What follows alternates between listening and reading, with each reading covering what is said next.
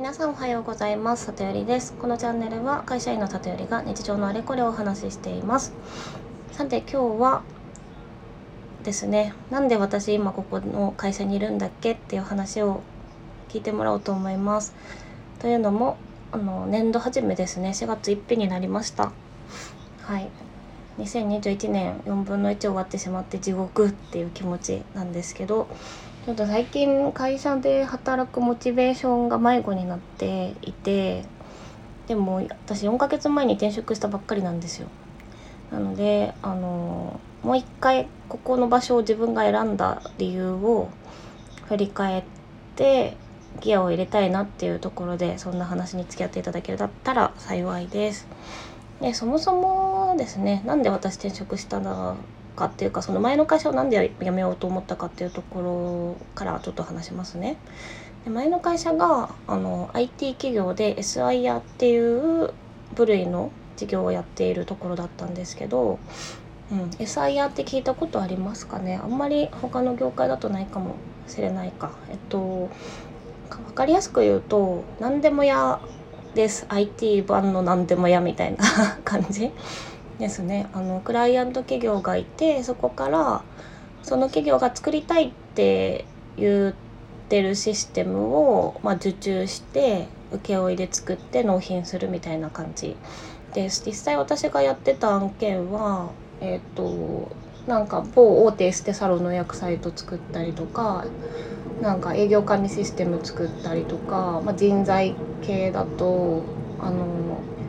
なんだろうな人管理したり給与払ったりとかするシステムも作ったり、まあ、あと歯医者さんが使うシステムとかもういろんなもんですね多種多様なものを作ってました。でまあただですねだんだんこう SIR ってオワコンみたいな なんかあのひろゆきさんとかでネットで叩かれたりとかもするんですけど中にいてもあんまり良くないなっていうふうに思い始めたんですっていうのもっぱりこうシステムって、まあ、パソコンの中にあったりするものじゃないですか。あのなので物理的なこう実感がないからどうしてもそのお客さん企業とか一般の方からするとどのくらいお金がかかるかとかどのくらい時間がかかるかとかって分かりづらいんですよね。だから大体お客さんの期待値よりもそこがお金がかかったり時間がかかったりしちゃうのであのすごい短い納期で言われちゃったりとかあのお金がかかること分かってもらえなかったりとかっていうところを新しいお客さんでやるたびにそこをこう納得してもらう労力って結構辛くてうんでそのやっぱりまあそこで交渉するとはいえこっちが満足できる状態にはまあでこう何て言うんですかね契約が結べることってまあないので。まあ、どうしても短期間で作んなきゃいけなくってハードワークになって人が病んだりするみたいなところがあの、まあ、悪いループとしてあるなっていうふうに感じてました。であとはその要はこうこういう貢献を世の中にしたいからこれを作りますっていう事業じゃないっていうのが時代に合って時代に合わなくなってきたなっていうふうに思ったのも一個結構大きなあのきっかけです。でもうちょっと具体的に言うと要は何でも屋なんでこうミッションとしては何でも作れるようになっていろんなお客さんに貢献しようっていう感じになっちゃうんですよねどうしても SIR っていうものは。でだけどその何でもできるようになるって手段とかスキルアップの話だからなんか手段が目的化した事業みたいな感じに見えてでかつ最近の若い人若手とかでもこうやりがいを見出したい生きがいを見出したいみたいな子が増えてるからこう一時的にこうここにいますけどこのスキルが身についたら出ますみたいな子がすごい増えてきて要は最終目的地に選んでもらえない企業なんですよね。この私もこういう貢献がしたいからここで頑張らせてくださいっていう人じゃなくてあのスキルを身につけたら出てくっていう感じ。だから若いあの優秀な若手がですねどんどん退職していくっていうのも目の当たりにしててうん。やっぱりもうちょっと私も離れようかな10年もいるしっていうふうにあの思いました。はい、でコロナ禍で転職活動してみてどうだったかっていうところなんですけど、まあ、全体の求人数としては、まあ、2割くらいは減ってたみたいですねただまあ IT 業界は影響はやっぱり少ない方であのなんだろう応募する企業が少ないとか限られた中から選ばなきゃいけないっていう状況には全然ならずに、まあ、そこは良かったかなと思いました。で、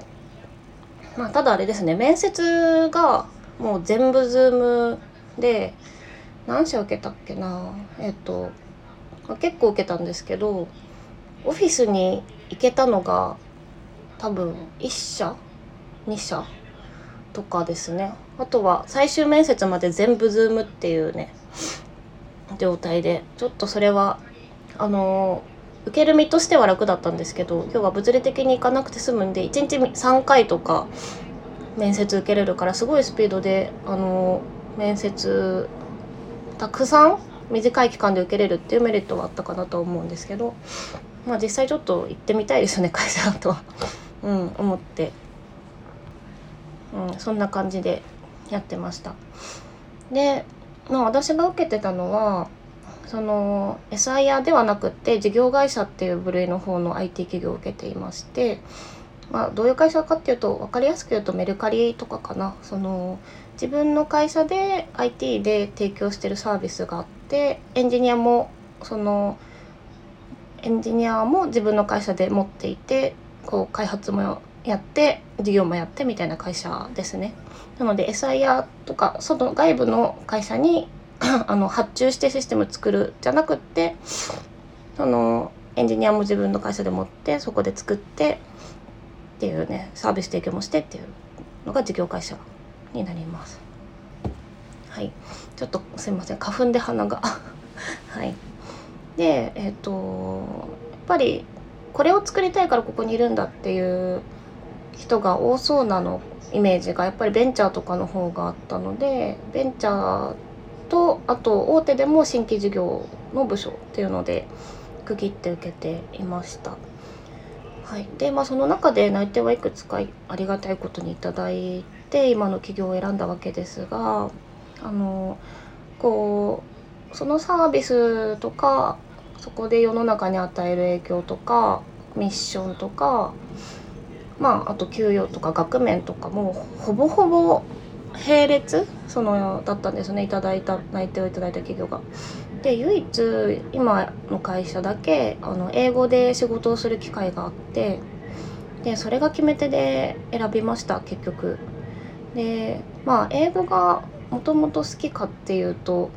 すごい好きっていうわけではないんですけど前の会社であのベトナム人と英語でチームを作ってやるみたいなのはまあ楽しかったっていうのも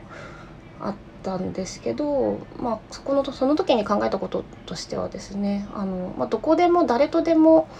そのシステム開発ができる状態ってすごい楽しそうだなっていうポジティブなあの理由が一つ。もう一個はあの10年後には IT 日本の IT 人材が50%くらい足りなくなるんじゃないかっていう試算が出てたりするんですけどあのぶっちゃけ日本人のエンジニアよりもアジア圏のエンジニアの方が優秀だし単価がめちゃめちゃ低くてでそんな状況でこう今の多分自分たちの世代よりも若い世代の方が英語が使える人材が増えてきている状況でってなるともう多分どんどんこうシステム開発がグローバル化していくと思うんですね。でそんな中でプロジェクトマネージャーで英語ができない人って結構不利になっていくと思っていてなので今後自分がこう食べていくために一旦英語頑張っとかないとやばいかもっていうのがあってここで一丁英語頑張っとくかっていう決断をあのしたんでした。はい、今の会社はあの100%英語じゃなくって、まあ、半々くらいって面接の時は聞いていてで正直にその完璧に喋れませんっていうのを、まあ、その面接で伝えたんですけどその時の上司からはですねなんかあの恥ずかしいとか無理とかじゃなければ大丈夫って言われたんで私羞恥心とかあんまない方なんで大丈夫ですって言って爆笑してもらって採用って言ってもらったんですけどはい。なのでそんなポジティブな思いがあって一応この場所を選んだのでまあ、実際やってみてちょっとサービスに対する共感があんまり持てなくて苦しんでたりはするんですけど、うん、一丁腹くくってもう一回頑張ってみようかなと思いました。はい。では今日も最後まで聞いていただきありがとうございました。また遊びに来てもらえたら嬉しいです。じゃあね